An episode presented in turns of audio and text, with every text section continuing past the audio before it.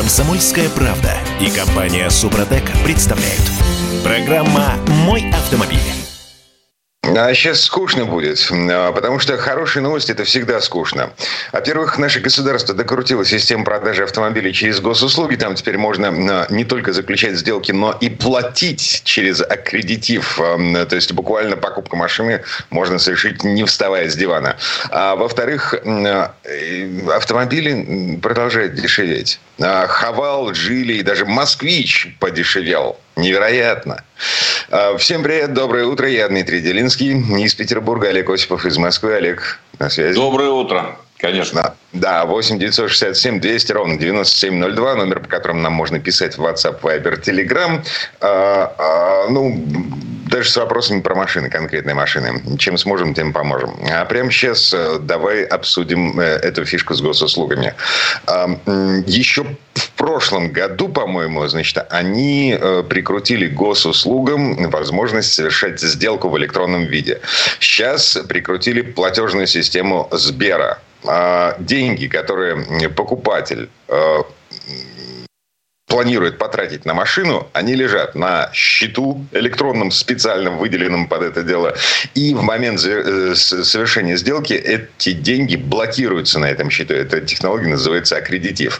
И получить доступ к этим деньгам продавец машины сможет только в том случае, если машина прошла регистрацию в ГИБДД. Это официальное подтверждение того, что сделка состоялась. ничего не напутал. Да нет, все нормально. А, слушай, мне нравится эта история, на самом деле. Что бы там ни было, каких бы подводных э, камней не обнаруживали со временем, а может быть и сейчас. А, но, тем не менее, это же хорошая история, потому что, во-первых, э, риски уменьшаются продавца э, и покупателя главным образом. Если сделка не состоялась, деньги никуда не уйдут, они останутся, так сказать, у того, кто их внес на да, кредит. Раньше, но... Сделка может не состояться легко, непринужденно, потому что выяснится вдруг внезапно, что на владельце машины висит какой-нибудь долг и, соответственно, запрет на регистрационные действия. Нет, если может... висит долг, это должно, э, должны проверять уже на, на самих госуслугах. Там не так сложно это, э, как бы, как ты любишь выражаться, докрутить. Вот это как раз можно сделать, если висит долг. Там другие подводные камни есть на самом деле. Да? Я надеюсь, что вообще-то говоря, пока услуга бесплатна. Вообще все, что касается госуслуг, это приятная история. Э, у меня тоже есть, как у многих других, так сказать, э, там аккаунт. Э, то есть это бесплатная история, это государственная история. Если Сбербанк вмешался, может быть, она станет со временем и платной, как мне представляется. Потому что э, Сбербанк у меня берет за штрафы, э, сколько там, процент, по-моему. Как э, комиссия за оплату штрафов? Да, да, постоянно. Прикольно. Я плачу через госуслуги со скидкой, и поэтому, ну, как бы... Нет, я плачу через Сбербанк онлайн, что, в общем, выгодно. И всегда это там 2,50 с 250 рублей. Это вот, ну, львиная доля штрафов, извини, это 500 рублей напополам у меня получается. Ну, 250 понятно. со скидкой. Я не беру как, свою комиссию. Какой Олег Осипов не любит быстрой езды? Да нет, да при чем тут, слушай, тут столько всего, я уже не буду об этом напоминать, я говорил не раз, так сказать. Но Значит, что может помешать этому делу? Помимо вот этих всех аппетитов Сбербанка, которые, я надеюсь, он поумерит, поскольку речь идет о госуслугах, э, есть еще НДФЛ, так называемый, пресловутый. Если машина э, младше трех лет или старше, там, я не посмотрю, младше, по-моему, да, no. а, тогда ты платишь э, НДФЛ 13%. И, конечно, в этом случае занижать, занизить стоимость на автомобиле, что происходит в 99% случаев, когда мы покупаем поддержанный автомобиль, не получится. Понятно, что почему а, Погоди, э, окей, я понимаю, почему занижается. Э, э, я покупал квартиру с занижением стоимости, и эта квартира прошла через Росреестр, Сбербанк, вот, вот через все эти Авгиевы конюшни. Вот этот договор с занижением стоимости прошел. А что мешает показать госуслугам там не 2 миллиона, а миллион, например? Ну, слушай, не знаю, потому что как бы это сказать, ну, если машину деньги, вводят... Да, деньги заблокированы на аккредитиве, вот. Ну, как бы продавец э, их получит, он получит миллион, который ты показываешь э, госуслугам. Ну, не Если знаю. Это вас... Слушай, вот я нашел, кто это высказал. Это высказался Антон Шапарин. Может, он просто э, ошибся. Но я ссылаюсь в данном случае э, на э, главу Национального автомобильного союза. Я, правда, так. не знаю, что это такое, но тем не менее такое есть. Вот он сказал, что там не получится занизить и не заплатить НДФЛ. Может быть, я не знаю. Ну, да. слушай, да, авторитетный да, да, да. человек. Вполне ничего себе, я понимаю, как этот механизм работает. То есть, если ты а, а, не хочешь э, платить 2 НДФЛ, ты занижаешь стоимость, но тебе тогда нужно подписывать рукописный договор, не через госуслуги. Потому ну что да, если, если ты совершаешь сделку через госуслуги, а, ты хочешь получить 2 миллиона за свою машину, ну, относительно новую, вот, то тебе нужно показывать эти 2 миллиона, проводить их через аккредитив в Сбере. Ну иначе да, тебя, конечно. Да, э, как бы сделки не будет, иначе ты получишь миллион, который ну, ты э, собирался показывать э, э, в договоре. То что, это, то, что это может быть удобно и безопасно для людей, безусловно, а государство вообще об этом всю жизнь мечтало, потому что Чтобы любая, видеть, любая сделка прозрачная была. Конечно. Видеть наши денежки. Денежки и, конечно, уж своего не упустить. Я вообще не понимаю, нафига надо платить эти 13% налога на доход физических лиц, если машина до трех лет. Ну и что? Я не понимаю, при чем тут это на доход физических лиц. Ну, черт его знает. Может быть, им виднее, конечно, налоговикам. Государство считает, что ты, если ты продаешь машину э, возрастом владения меньше трех лет, э, ты немножко спекулянт. Ну вот. Немножко спекулянт это когда в течение года, вот как с утильсбором. Тоже, кстати говоря, интересная история, но не будем вникать в детали. Утильсбор год, все, проездил 12 месяцев, можешь продавать. Угу. Но здесь три года. Почему три года, не знаю. То есть, короче говоря, ну вот такие правила, куда денешься, так сказать. Э, ну, в принципе, в целом, на самом деле, это шаг вперед, безусловно. По части безопасности, все, что касается купли-продажи. Мы же, я продавал э, когда-то, так сказать, то же самое. Через банк мы вносили в ячейку просто деньги, клали, и потом, когда сделка завершена, чиста, эти брались. Единственное, что интересно, что э, в течение пяти дней ты должен поставить машину, купленную на, на учет в ГИБДД, а по госуслугам там допускается 10 дней, в течение 10 дней. Но это, я думаю, что нормальная разница, тут ничего страшного нет. Угу. Зарегистрировать. Я где-то слышал экспертное мнение, что Россия в части цифровизации вот таких бытовых мелочей э, далеко впереди планеты всей. Вот прям просто на голову впереди планеты всей э, в том, что касается эм, государственных услуг через интернет. Ну, Но... так это же хорошо. Ну, и отлично. Еще одна хорошая новость, такая же безумно скучная, как то, то что мы только что обсуждали. Значит, э, москвичи подешевели. Подешевел Хавал, подешевел, эм, подешевел Джили. А Все от того, что, э, скажем так, рынок новых автомобилей мало того, что притормозил, он падает. Э, в сравнении с э, октябрем ноябрьские продажи упали на 2,5%. У дилеров происходит затоваривание на складах и есть план по продажам. Но он высокий. И по этому плану им нужно как бы продавать, продавать, продавать. А, вернулся рынок покупателя, Олег. Нет, еще не вернулся. А, потому что покупатель самый обиженный в этом, на этом рынке. То есть, цены немыслимо высокие я об этом не раз уже говорил, они бесстыдно высокие и неоправданно высокие. Э, почему там, какие там налоги, плевать. Э, просто э, это действительно нечестная не, не игра, да, в каком-то смысле. Слишком большие аппетиты и у производителей в первую очередь, и у дилеров во вторую. Поэтому скидки эти смешные. Там, ну, хорошо, на «Москвич» там до 200 тысяч доходит, так сказать, скидка э, по некоторым моделям. На «Черри» доходит. Но «Черри», она, кстати говоря, опередила по сборам «Москвич». Так, на секунду просто скажу в проброс. А, в смысле, погоди, погоди, не, не «Москвич». «Москвич» вообще а, курит в, за углом. Не, Лад... а «Ладу», «Ладу», конечно, да. извиняюсь, «Ладу». Да, значит, наше все национальное достояние проиграло какому-то пришлому китайцу по объему денег, собранных с автовладельцев. Вот Скажи, вы, пожалуйста, тебя это удивляет вообще? Эм, нет, с учетом того, что черри в среднем стоит в два раза дороже, чем лада. Ну да, в среднем так и стоит. Так сказать. Mm-hmm. Слушай, это э, смешные скидки. Должны быть еще больше, скажу я вот так. Э, пусть прикрутят свои аппетиты в конце концов. А... Если хотят продавать что-то. Ну... Я злой в этом отношении, я их не люблю, потому что они э, рвачи в большинстве своем. Это точно. Что я тебе могу сказать? Так что а... пусть подвинутся немножко. И это хорошо. Хотя бы, так сказать, люди потянутся в автосалоны перед а... Новым годом. Даже «Лада» по объему продаж падает. Прикинь. Ну, ну да. И автоэксперты всевозможные э, пишут в интернете, что нет никаких предпосылок для роста цен э, в конце этого года и в начале следующего. И в следующем нет ни малейших предпосылок, кроме аппетита. Вернемся.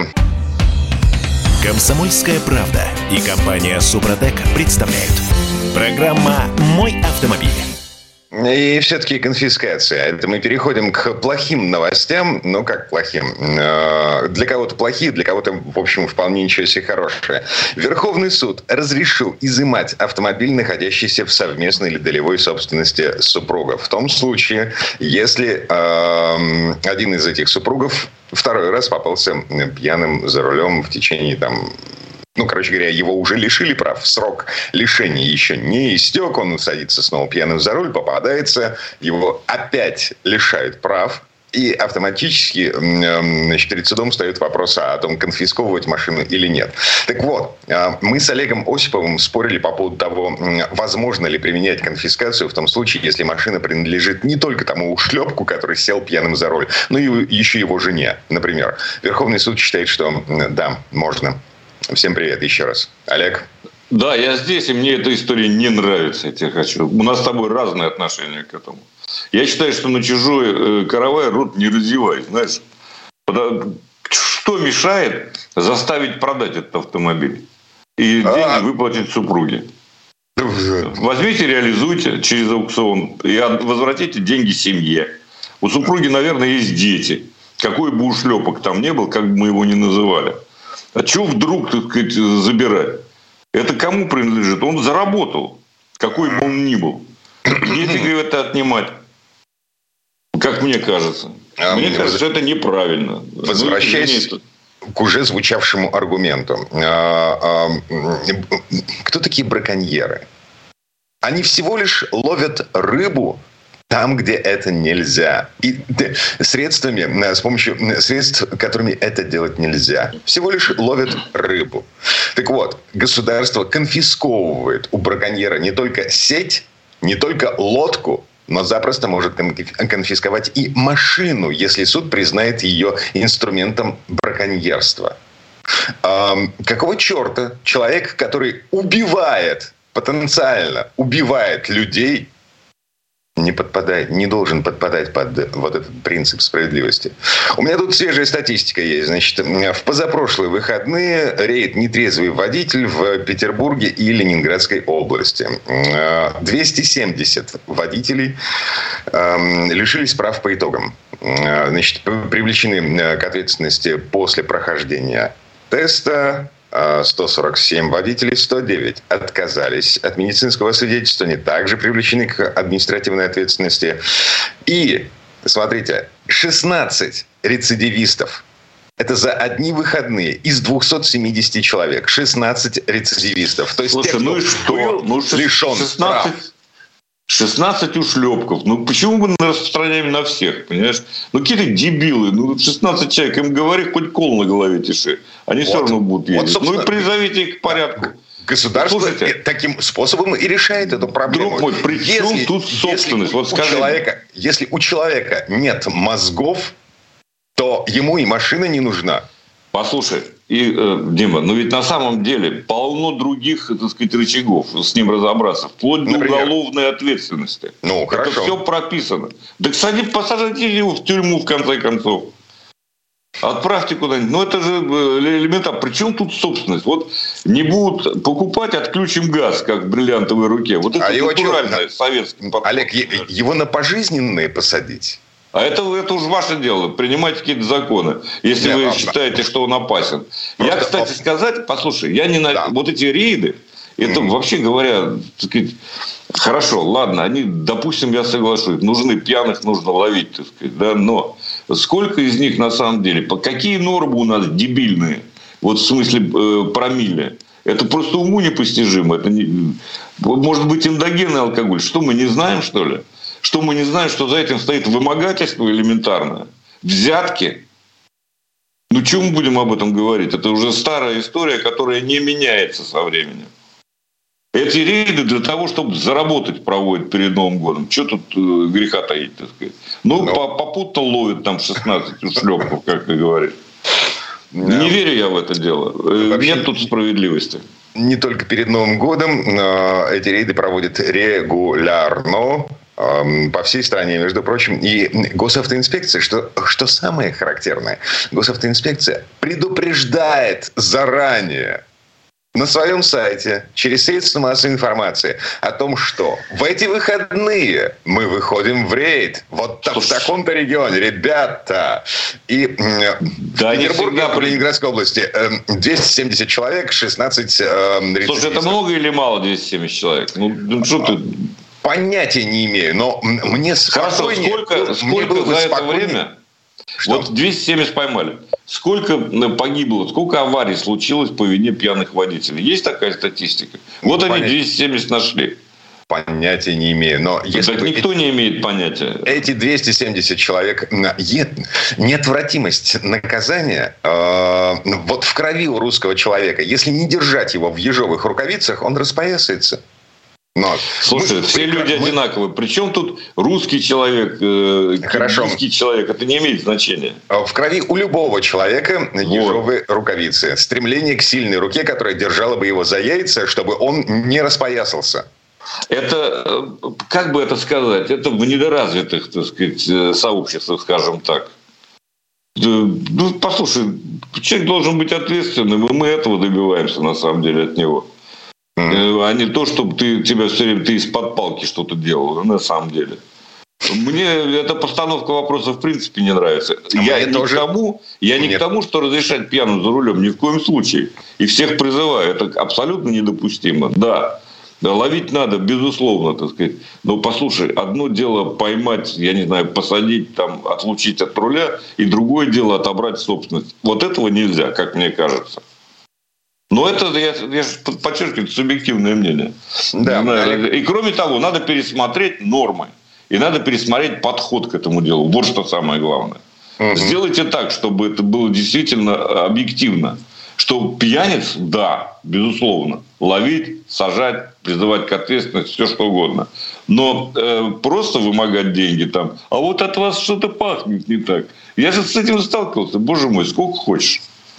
Э, госавтоинспекция официально сообщает, что за позапрошлые выходные, когда у нас в Петербурге, в Ленобласти проводился рейд, 270 человек, ну, в общем, попали под статью о лишении водительского удостоверения, и 16 из них, еще раз повторю, это ужасающая цифра на самом деле, 16 из них сели за руль в нетрезвом состоянии повторно, уже будучи лишенными прав. Верховный суд разрешил конфискацию автомобилей у таких рецидивистов, даже в том случае, если автомобиль принадлежит не только вот этому конкретному человеку, попавшемуся пьяным за рулем, но еще и его жене, например. Ладно. Йо, поехали дальше. А, поехали, да. Да, есть число, господи, в том числе и хорошие новости, вот, совершенно роскошные новости. Число ДТП на МКАДе упало. Это, это тоже последствия цифровизации всей страны. А, власти наши заметили снижение на 15% э, количества дорожно-транспортных происшествий на МКАДе, на самой аварийной трассе в Москве.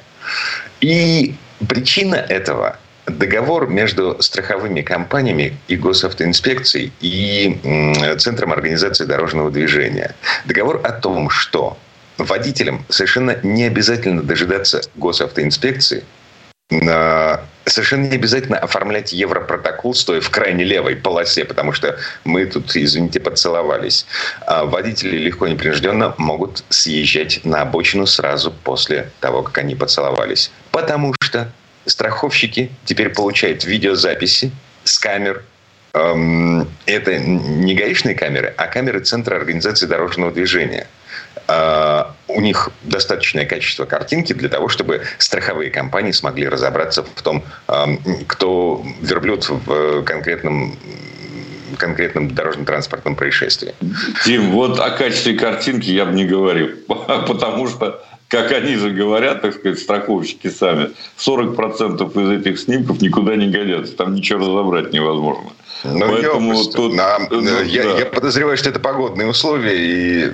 Слушай, ну, Вообще это, конечно, э, мне нравится, что снижается число аварий, безусловно, мелких, да. Безусловно, вторичные наезды, когда ты стоишь там на... Я это сколько раз видел на обочине и так далее. Там действительно автомобиль врезается в тех людей, которые вообще ни при чем. Но плохо видно. Э, там разные причины, не буду их перечислять, так сказать. Конечно, нужно в правый ряд уезжать. Более того, я сам столкнулся. Меня э, придавил, так сказать, э, как-то грузовик на МКАДе. Тут же остановился человек, говорит, я видел это, за ним подъехала машина ГИБДД, говорит, пожалуйста, правее возьмите, сопроводила нас, говорит, я сейчас вернусь и оформлю ДТП. Вот только стойте здесь. Вот это действительно работа, мне это нравится.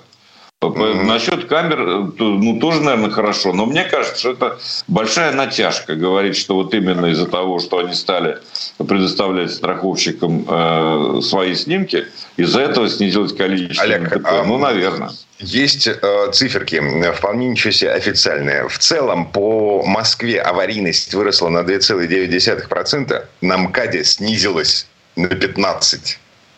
Ну, Та-дам! слушай, вот после снега давай посмотрим. Э, после, после вот, этого, вот этой непогоды будем снова смотреть статистику. Поговорим об этом еще как-нибудь. А, ну ладно, прямо сейчас прерываемся. А, длинный перерыв, реклама новости впереди. 8 967 200 ровно 9702, номер, по которому нам можно писать в WhatsApp, Viber, Telegram. И вот из Воронежа 17 пишет. На кредитиве я могу показать хоть 100 рублей, а с продавцом рассчитаться реальными деньгами. Владимир из Воронежа. Ну, такое.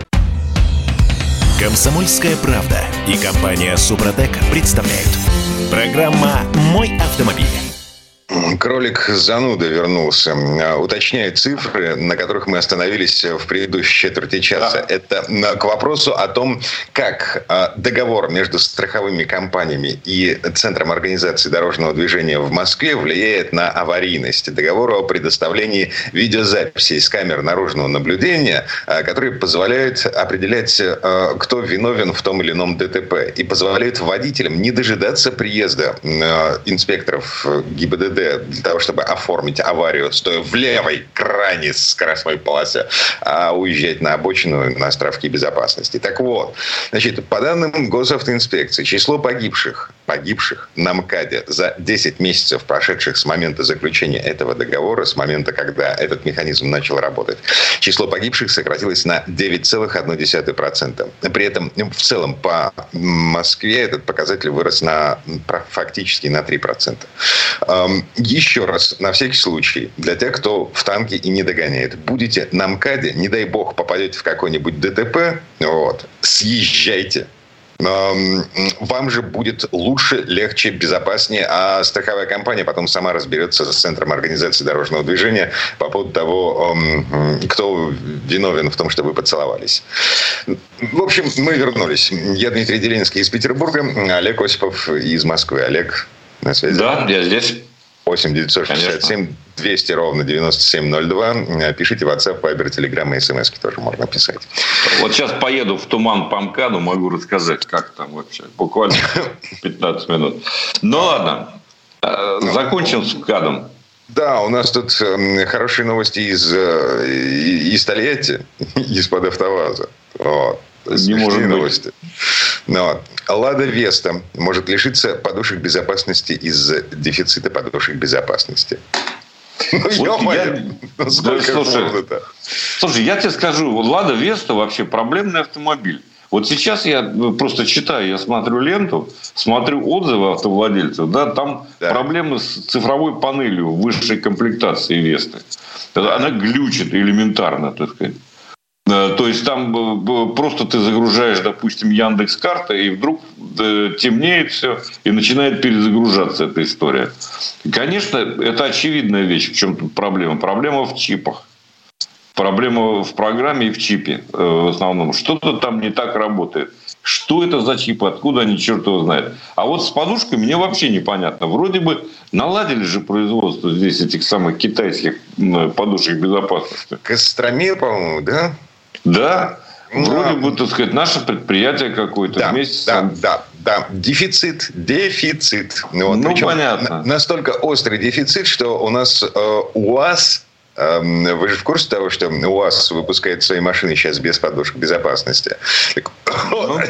Они обещали вернуть подушки на свои машины в 2025 году.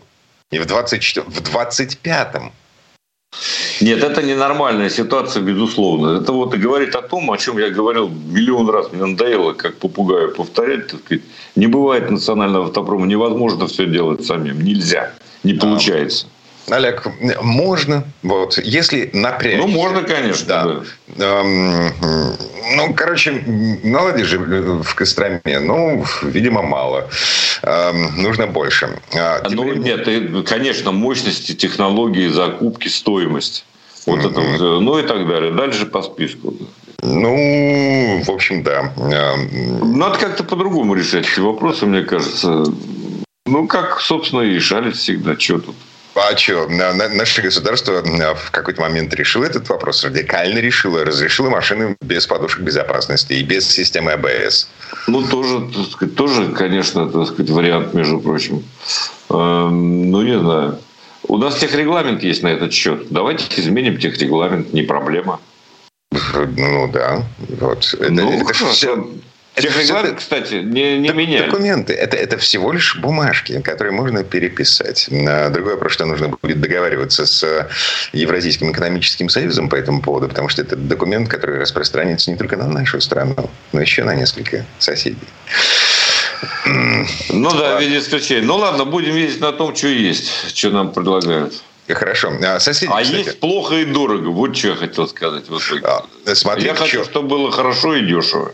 Плохо и дорого, хорошо и дешево. Ладно. Да. Как тебе Калининградский СВМ? Вот год назад да мы рас... рассказывали, мы анонсировали эту китайскую машину, поставленную на э, конвейер в Калининграде. Вроде как летом они должны были запуститься полностью в пол... э, с продажами уже. Но что-то пошло не так, и вот эта машина появляется только сейчас. SVM, SWM, извините. Вот. Эм, если мне не изменяет память, это э, итальянский мотоциклетный завод, который переехал в Китай.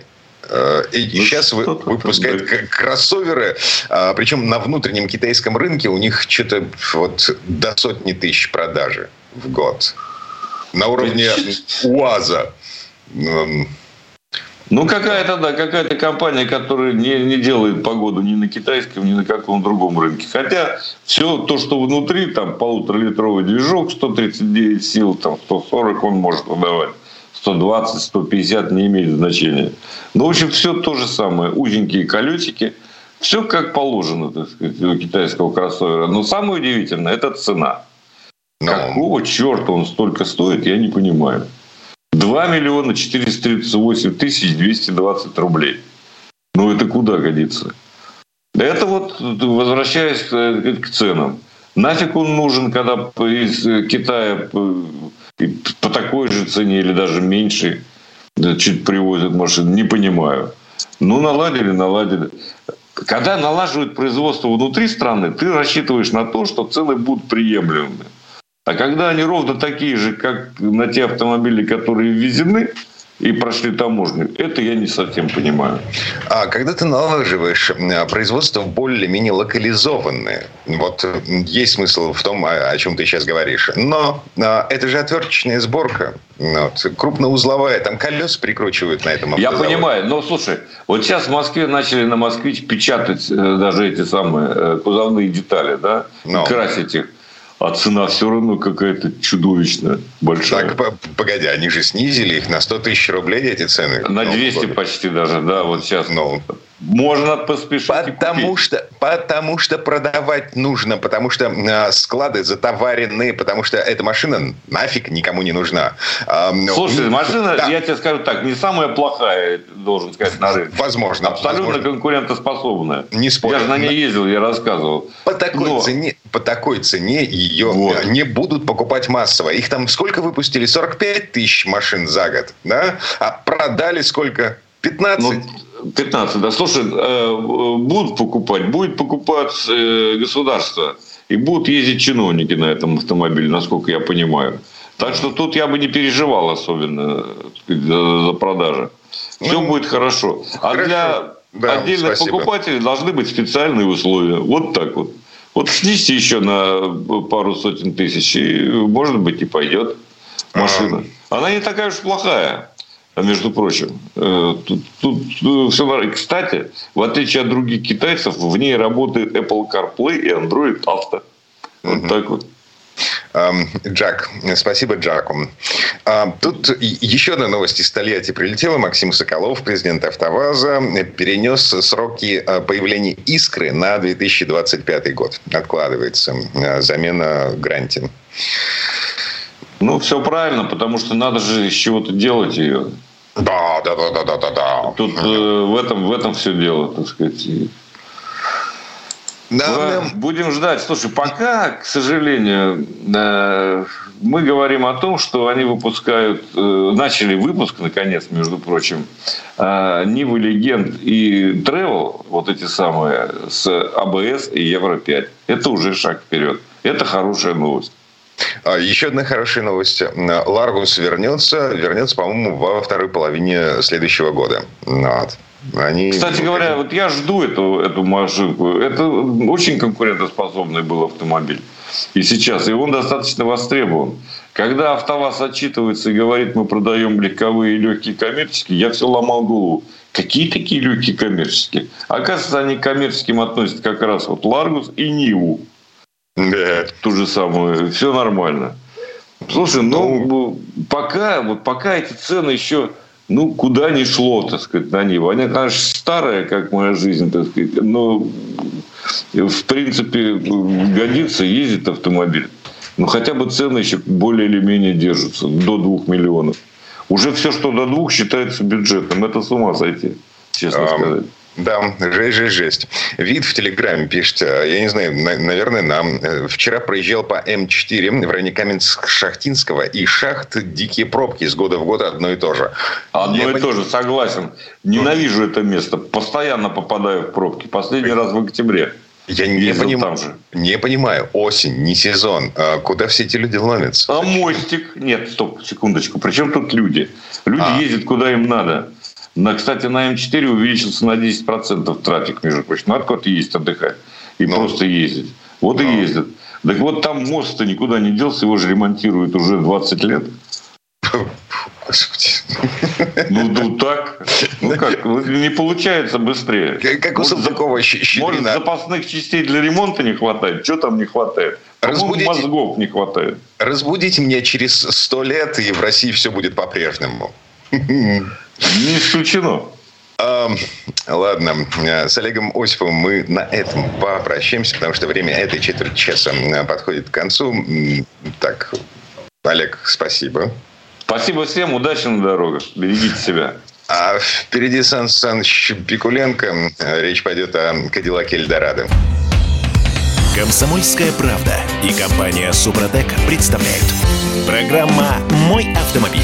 А это мы вернулись в студию радио «Комсомольская правда». Я Дмитрий Делинский. В этой четверти часа у нас традиционная история от Александра Пикуленко. Десять поколений, несколько эксклюзивных серий этого автомобиля стояли на конвейере полвека с 1952 по 2002 год. И за это время Кадиллак Эльдорадо, так называется эта машина, многократно менялся внешне, получал передовое технологическое оснащение и премиальные функции. Благодаря уникальным характеристикам, необычному дизайну, сохранившиеся до наших дней Эльдорадо с каждым годом растут в цене, оставаясь заветной заветной мечтой коллекционеров ретро-автомобилей по всему миру. Название машины, если ну, кто только, только что проснулся, является отсылкой к мифическому городу Эльдорадо, в котором все постройки были возведены из чистого золота. Концепция исключительной роскоши проявляется в каждой детали автомобиля, подчеркивая особый статус его владельца. Ну и вот тут слово Сан Санчо, который ездил на такой машине. Предыстория. 1902 году из заводского цеха выехал первый автомобиль марки «Кадиллак». Но в историю вошел не тот клон раннего Форда, а роскошный сухопутный корабль конца 50-х годов 20 века – «Кадиллак Эльдорадо». Ведь на нем ездил сам король рок-н-ролла Элвис Пресли. Америка без Кадиллака 62 1959 года не Америка. И что интересно – Сегодня непонятно, что популярнее – сам автомобиль или его кили, которые уже давно живут отдельной жизнью на постерах, марках и обложках журналов. За 64 года после его выхода в свет Кадиллак 59-го модельного года успел превратиться в самый настоящий объект искусства и стал предметом охоты для коллекционеров. Машина настолько узнаваема, что даже человек, который совсем не разбирается в технике, опознает в них если уж не Кадиллак, то американские автомобили эпохи 50-х точно. Это потом его назовут апофеозом аэростиля. А тогда он был всего лишь новинкой рынка, принятой на ура. А главным фактором успеха модели стала ее экстравагантная внешность. И вот что писали в официальном проспекте фирмы «Кадиллак». В 1959 году «Кадиллак» начинает новую эпоху автомобильной техники. Машина имеет необычайный вид. Ветровое стекло придает неограниченную обзорность. Новая решетка радиатора, новейшие очертания крыши сочетаются с ведущими линиями задних стабилизаторов.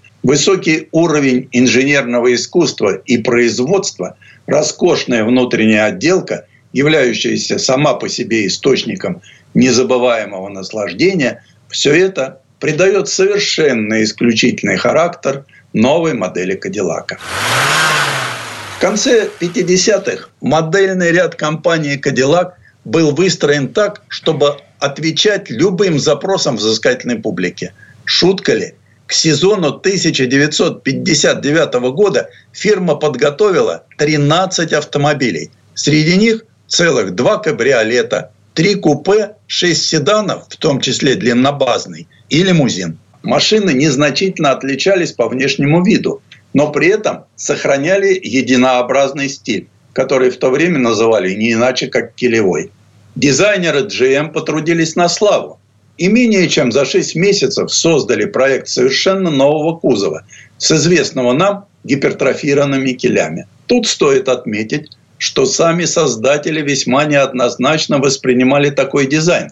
Слишком уж он существенно отличался от предыдущих машин. Но в руководстве стояла установка догнать и перегнать. Так что новый кузов был принят в работу. Широкий, приземистый автомобиль выглядел не громоздко, а скорее изящно. Да и его фасад отличался строгостью линий благодаря тесно поставленным под козырек сдвоенным фарам. На огромном, обильно покрытом хроме бампере расположились четыре противотуманки – образуя нечто вроде первого яруса светотехники. Всего в передней решетке было 120 хромовых гильзообразных элементов. Панорамное лобовое стекло сильно наклонили назад. Ну и, как было сказано, самым заметным новым элементом стали хвостовые кили. Просто гигантские по размеру, как бы взмывающие вверх из задних крыльев. Да еще каждый из них пронзала фара заостренных фонарей, имитирующих языки пламени, вырывающиеся из двигателя реактивного самолета. Скоростные характеристики 62 тоже были на высоте. производство автомобилей пошли в конце 1958 года, как модели следующего года. Основная серия 62 включала в себя четырехдверные хардтоп-седаны с плоской или покатой крышей, а также двухдверки с закрытым или открытым кузовом. Это были самые доступные машины. Цена на них стартовала с отметки 4900 долларов. Разнообразие кузовов было способно удовлетворить любые вкусы и потребности покупателей. Благо в основе автомобиля лежала мощная X-образная рама, позволяющая строить машины с кузовами кабриолет и хардтоп без центральных стоек. В техническом плане автомобили были практически идентичны. Для 62 базовой версии Fleetwood 60 и Fleetwood 75 предлагался восьмицилиндровый мотор объемом 6,4 литра и мощностью 325 лошадиных сил.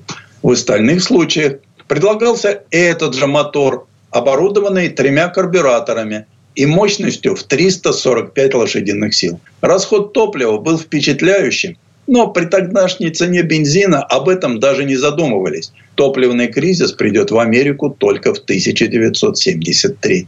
Машина весила больше двух тонн и развивала скорость под 200 км в час. Колесная база, за исключением лимузина Fleetwood 75, у всех автомобилей была одинакова и составляла 3302 мм. Вообще, с точки зрения габаритов, машины были весьма немаленькими – длина почти 6 метров, а ширина 2 метра. Тем не менее, за счет приземистого силуэта и стильного оформления назвать их внешний вид тяжеловесным язык никак не повернется. Все автомобили получили отличное оснащение. Уже в базе предлагались четырехступенчатый автомат, усилитель руля и тормозов. За доплату можно было получить кондиционер, автоматический переключатель света фар, круиз-контроль, радиоприемник, электропривод окон и сидений. Салон отделывали богато. В ход шла флорентийская и кардивская кожа молодых бычков и натуральное дерево. А еще клиентам предлагали два десятка вариантов окраски кузова. Названия цветов были не менее экстравагантны, чем сам автомобиль. Только вслушайтесь. Кенсингтонская зелень, черный сандал, синий аргайль. Был даже металлик брызги бургундского – а вот розового Кадиллака Сикститу не было. Канонический любитель этого цвета, король рок-н-ролла Элвис Пресли в 1959 году проходил срочную военную службу в Германии. Более роскошные автомобили серии 63 имели уточняющую приставку «Кадиллак Девиль», то есть горожанин. Хромовый росчерк седан Девиль или купе Девиль крепили над боковыми болдингами на концах задних крыльев. За серию 63 просили на 500 долларов больше, чем за базовые машины. А вот кабриолеты ей не полагалось. Еще дороже клиенту обходились хардтоп купе «Сивиль» и кабриолет «Биориц». Узнать эти модификации можно было по надписи «Эльдорадо» в самом низу передних крыльев и отсутствию боковых молдингов. Ну а самым эксклюзивным был седан «Эльдорадо Броган». Эти машины собирали в Италии в кузовном ателье Пенинфорина – Правда, в Турине смогли осилить только 99 автомобилей. Хвостатого гиганта с поперечной перегородкой в салоне покупали желающие продемонстрировать свой высокий статус. Политики, финансисты, звезды Голливуда. А без перегородки – отели и прокатные конторы. За руль таких машин сами владельцы не садились. А еще в 59-м в Москве в парке Сокольники произошло удивительное событие. Открылась американская выставка. Поколение, прошедшее через лишение, приученное к скудному казарменному быту, всматривалось теперь в собственное отражение в отполированном боку Кадиллак Девиль и других невиданных автомобилей. Партийное руководство обоснованно опасалось, что демонстрация американского образа жизни вызовет смятение в сознании простого советского человека.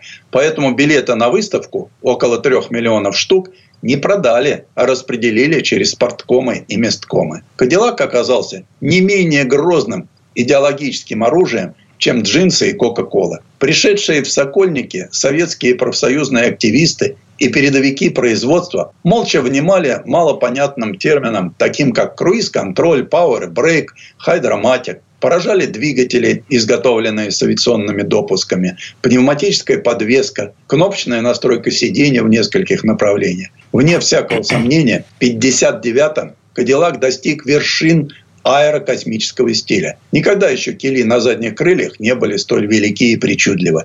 Хотя на самом деле уже два года не работал главным дизайнером Эд Гловак, апологет аэростиля. А на плазах и макетах в дизайнерском бюро Кадиллаки обретали гораздо более строгие силуэты. В то холодное лето 59-го руководство корпорации General Motors уже знало, как будут выглядеть ее модели в 61-м. Однако авторшоки от американской выставки 1959 года еще долго будут сотрясать советское общество. Правительственный ЗИЛ для генерального секретаря ЦК КПСС Никиты Сергеевича Хрущева создадут с оглядкой на Кадиллак. И оглядывались на специально закупленный для этих целей шикарный лимузин Fleetwood 75 длиною более 6 метров. Предыстория. Сан Саныч, спасибо. Это был Александр Пикуленко, летописец мировой автомобильной индустрии. И у нас на этом все на сегодня. Дмитрий Делинский, радио «Комсомольская правда». Берегите себя. Программа «Мой автомобиль».